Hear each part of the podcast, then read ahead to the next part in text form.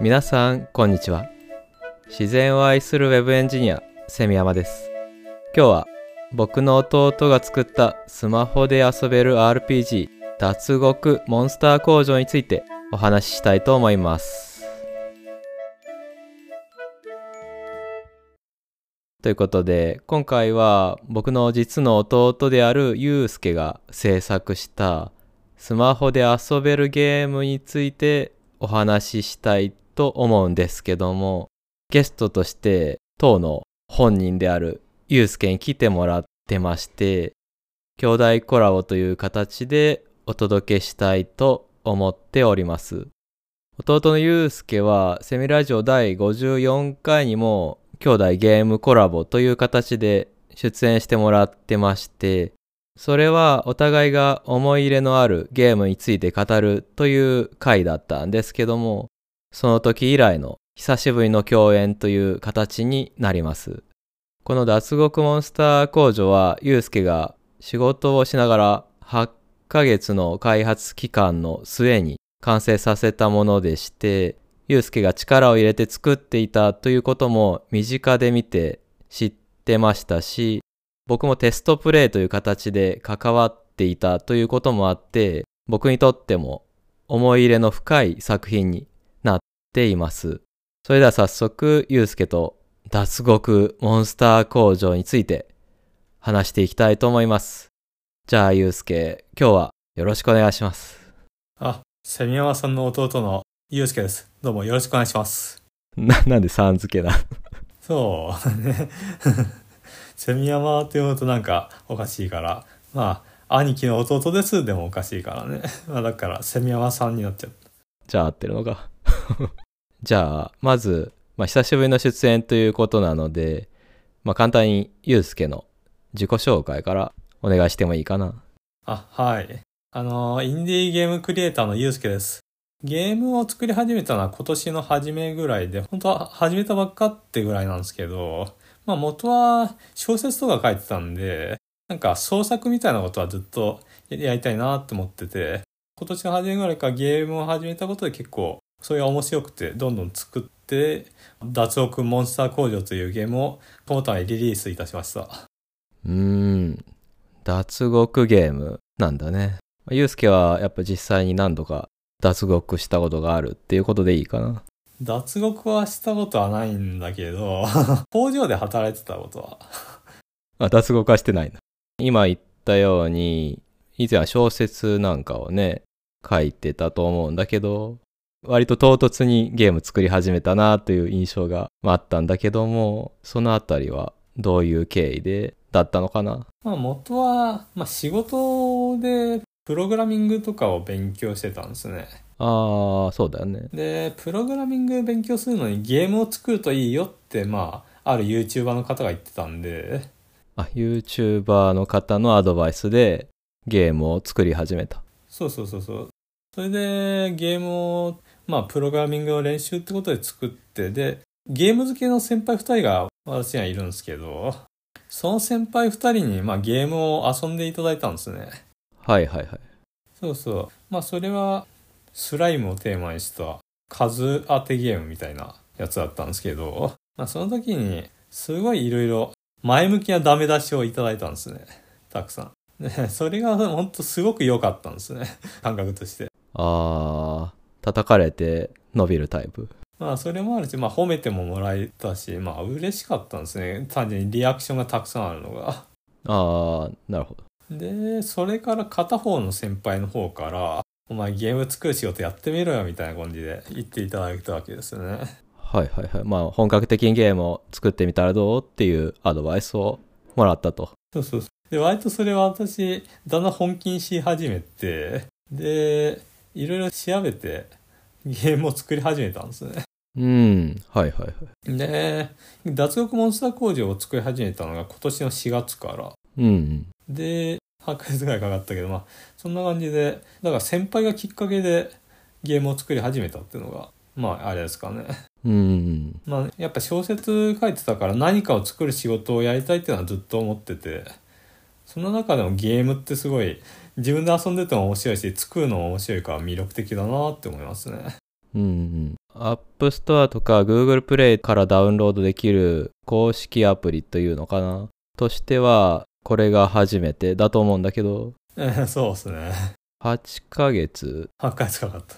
その一発目のそういう初リリースのアプリで8ヶ月ってのは割と普通なことなのかなどうなんですかね。まあ、かける人もいるとは思うんですけど、まあ、一発目で8ヶ月、うん、大変だった、とにかく。ああ、まあ割とボリューミーな。そうっすね。うん、一発目にしては結構ボリューミーな感じはするよね。うん。うん。あと、脱獄モンスター工場？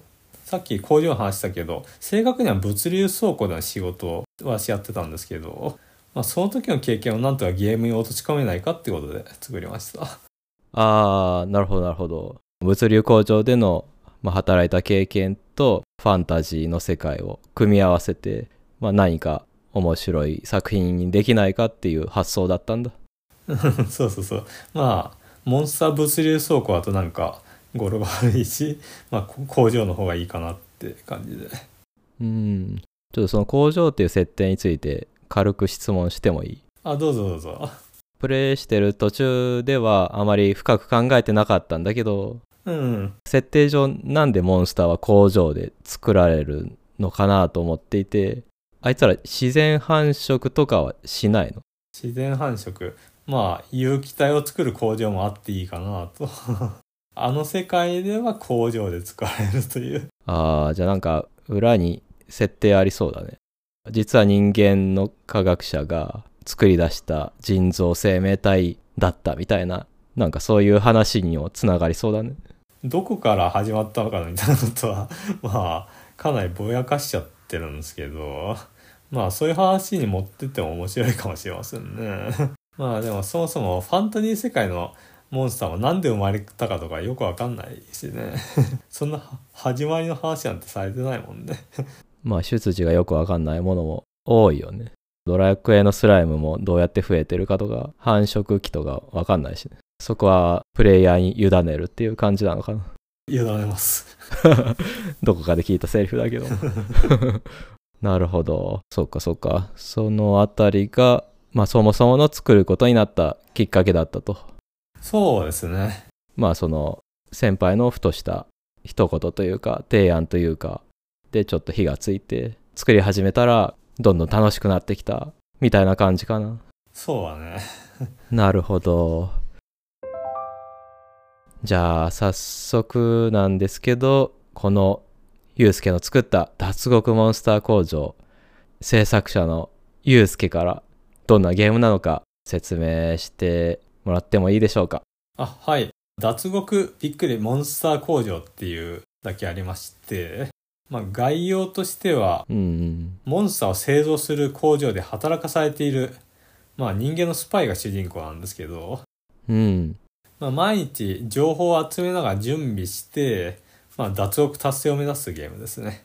このモンスターは、まあ、人間に敵対する存在でえでモンスター自身が自分たちの仲間を工場で製造してるっていう世界なんだよねえ、そうなんです、そうなんです。そこで機密情報である魔王の弱点を入手した主人公がモンスター工場で強制労働させられてるんだけどなんとか脱獄してその情報を持ち帰ろうっていうところからスタートするんだよねそうなんです、そうなんです。いやーでもこの設定面白いよね ありがとうございます。なんか普通に主人公は勇者で剣と魔法でレベルアップして強くなっていくみたいな世界じゃないもんねええまあいわば脇役が主人公みたいなとこはあるですね。まあ、ゲームシステムの方は最初は工場での仕分け作業のミニゲームと囚人たちとのアドベンチャーゲームを行ったり来たりしてその間にアイテムを育てる植物育成ゲームを挟んででそこで育てたアイテムを持って脱獄するというでその脱獄するパートで最終的に RPG として追っ手のモンスターたちと戦いながら脱獄を目指すという非常に盛りだくさんなゲームですね。うん結構やること多いというかバリエーションに富んでるよね 非常に要素の多いゲームにしてしまいました。本当にうんうんうんそう栽培要素まで入ってるのがえ お盛り込んできたなっていう感じでね。うん。脱獄するのに何か準備しなきゃいけないってところで、植物を育てるだったら割と刑務所みたいなところにいたとしてもいいんじゃないかって思ったんですよね。うん。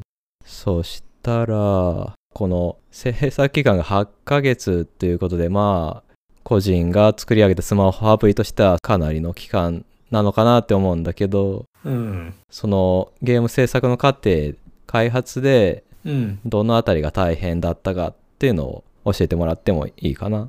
はい。まあ大変だったことっていっぱいあるんだけど、もともと私は JavaScript の使ってプログラミング書いてたんだけど、はいはいはい。プログラミング言語の JavaScript。あれなんですよね。Unity ってまあ当然 JavaScript で書くエディターじゃないんだよね。突然ですが解説です。Unity はゲームを作るための総合開発ツールで C シャープというプログラミング言語や独自の操作パネルを使ってゲームの開発を行うことができるものです。で、だから Unity の文法とかほぼほぼ理解してない状態から始めたんで結構苦労したんですね。ああ、あの Unity は C シャープっていうプログラミング言語で書いていく感じだよね。そうそうそう。まああとは独自のメソッドとかもあると思うんですよね。そういうのもあってどういうゲームにするかみたいな企画とかは決めてたんだけど、まあどうやって形にすればいいのかってことがまあわからない状態だから、本当調べながら一つ一つ実装してた感じなんですね。ゲーム制作エディターってたくさんあって、まあ、Unity はその筆頭だと思うんだけど、なんか他に選択肢ってあったの？まあ Unreal Engine とかをはどうなのかなって思ってた時期があったね。あー、あ、なるほど。Unity と並列して選択肢として Unreal Engine っていうエディターがあったってこと？そうそうそうそう。まあでも、 Unity の方が私の作りたいものには向いてるかなっていうのは結構最初の頃から思ってて、それで結構割と選択肢は Unity 一択に絞られた感じはするかな。なるほど。スマホゲームを作るなら Unity だろうみたいな感じだったのかなまあ、スマホゲームっていうよりなんか 2D だからね、私の作ってるゲーム。あ、なるほど。じゃあ Unreal Engine はどっちかというと 3D 寄りというか、まあ 3D よりっていうかすごいハイクオリティな方向に行くんじゃないかな。ああ、なるほど。割とハイエンドなゲームに向いてるっていう感じだったのかな。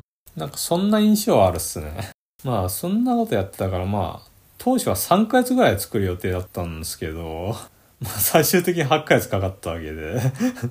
あじゃあそれは Unity を使いこなすために、まあ、自分が作りたいものを作るためのプログラミングの技術とか調べ物をするのに結構時間がかかったっていう感じかな。そう、それもあって、あとは単純に企画段階で自分がどれだけの時間作るかっていう配分が ちゃんと分かってなかった。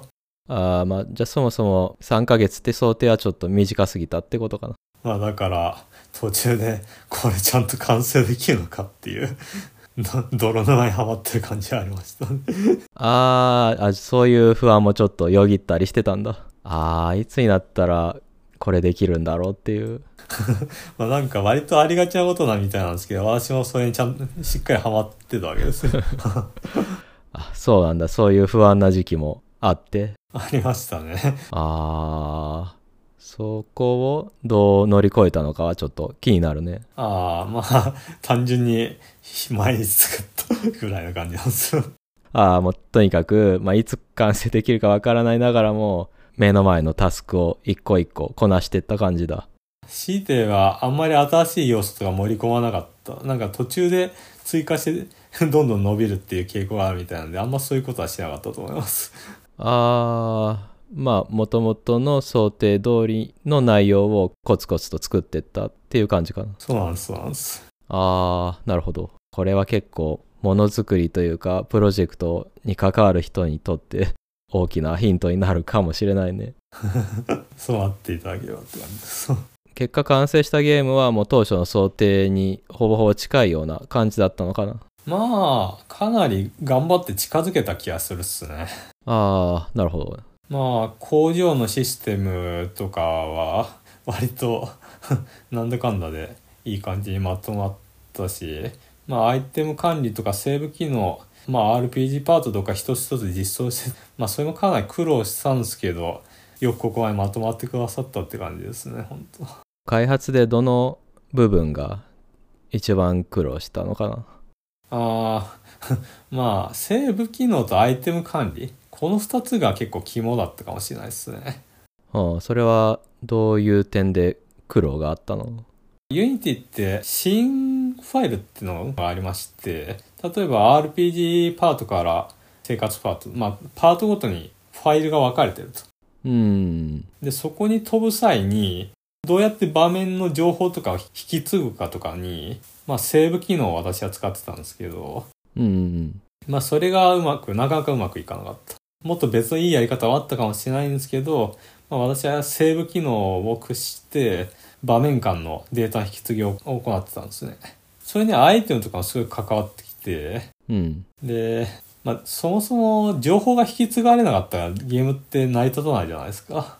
うんうん だからそこがダメになった一貫の終わりだと思って、本当に頑張ってそこはすごい調整しましたね。最初の場面から次の場面への情報の引き継ぎがすんなりいかなかったあそうそうそうそう。あそれが結構大変だったんだええまあ今だったらやり方はわかるけど、当時はしいろいろ知らないことがあったんで、かなり難易度高かったですね。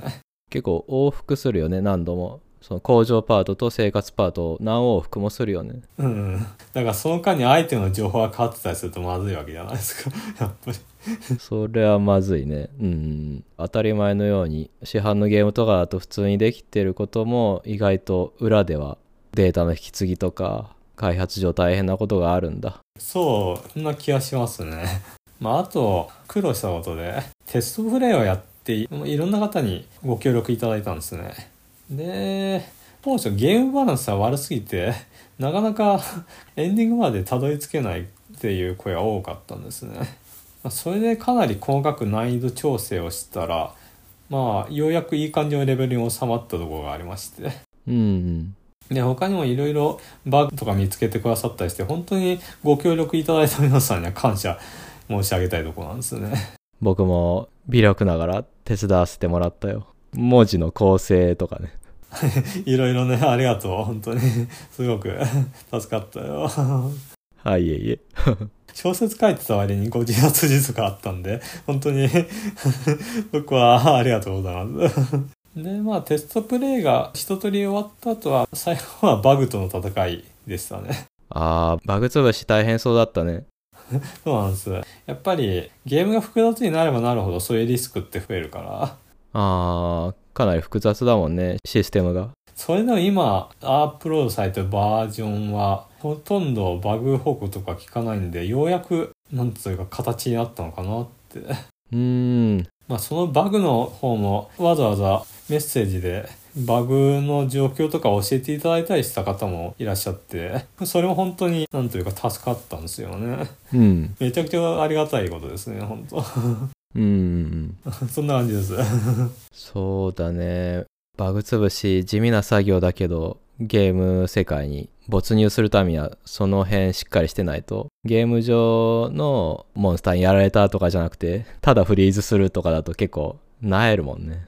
まあでもなかなか潰しづらいバグってのもあると思うしそこはすごく大変だったんだろうなと見ていて感じました。でもまあ、終わってみるとかなり勉強になりましたね。うーんどういうことをすれば勝利が重くなるのかとかすごい勉強になりました。うーん。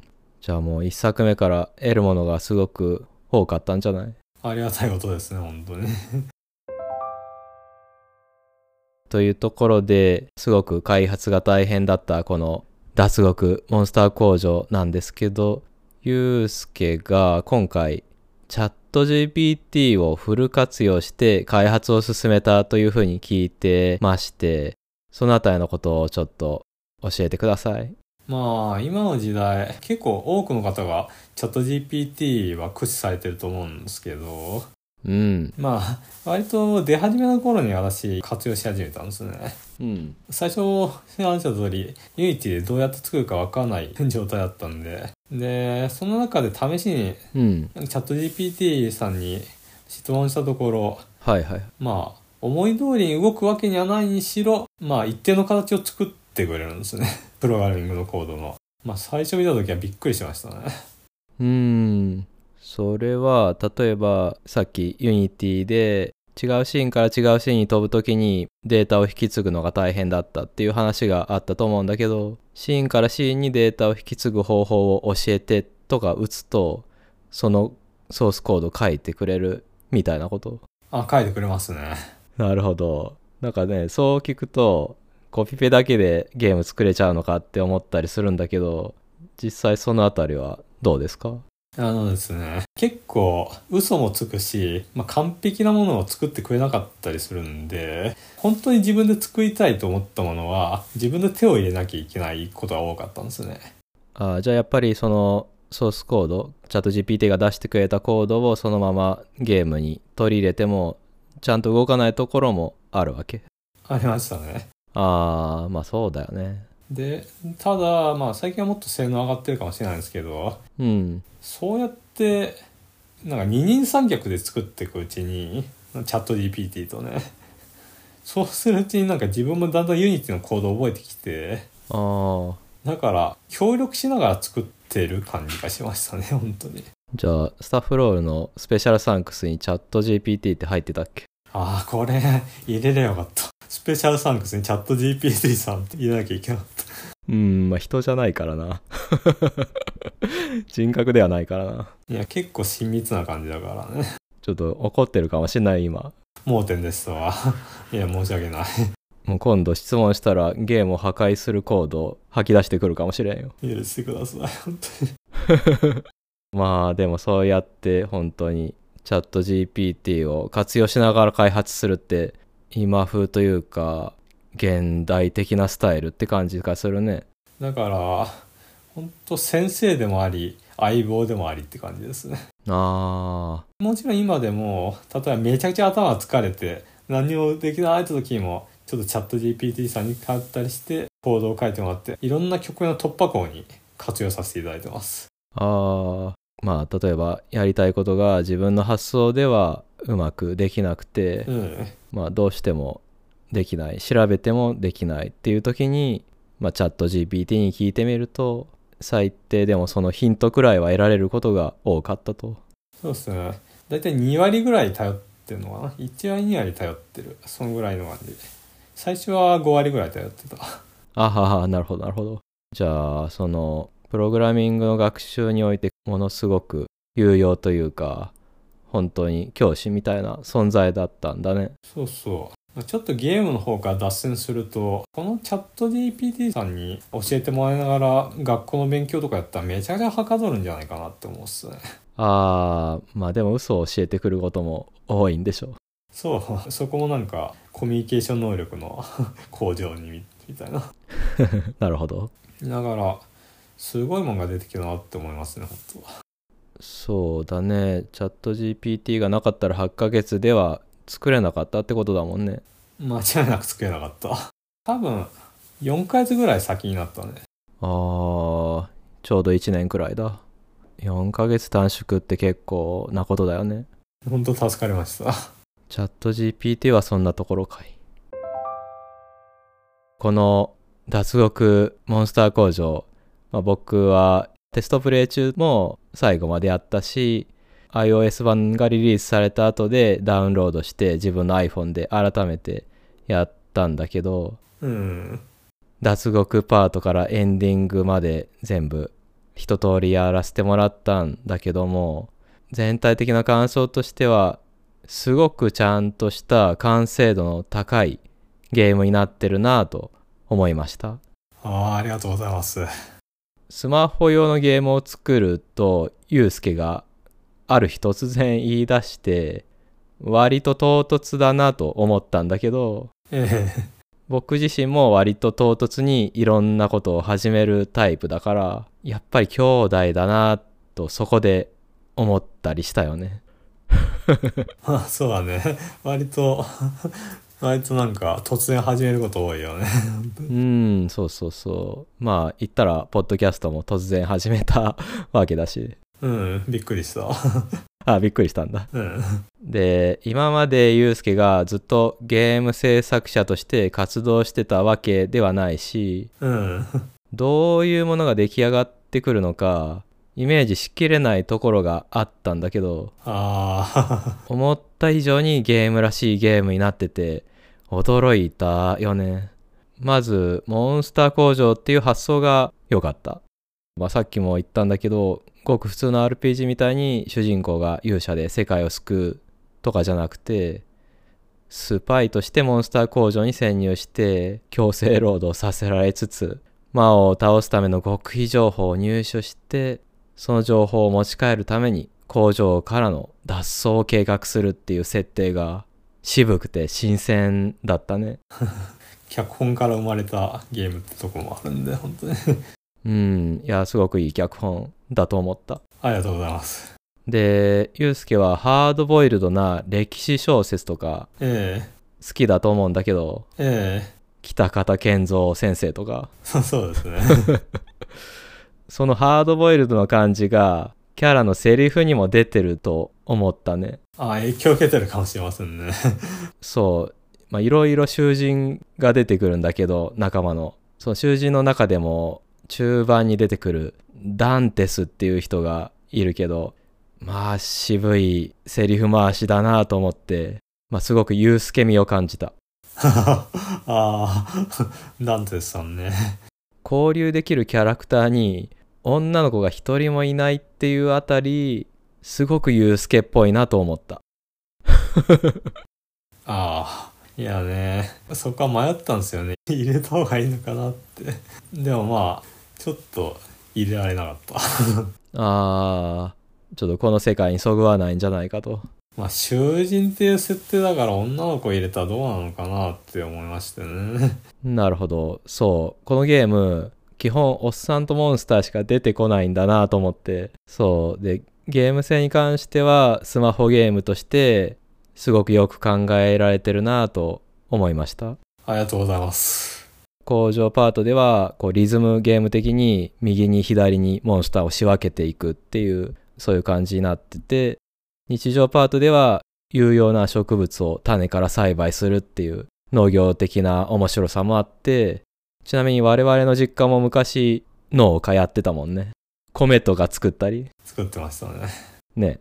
まあ、それが真相心理で繋がってるのかどうかはちょっとわかんないけど。で、クライマックスの脱獄パートは緊張感もあって、まあ、ある程度アイテムとかいろいろ準備もしないといけないようになっていて、えゲームバランスは最終的にすごく良くなってるなと思いました。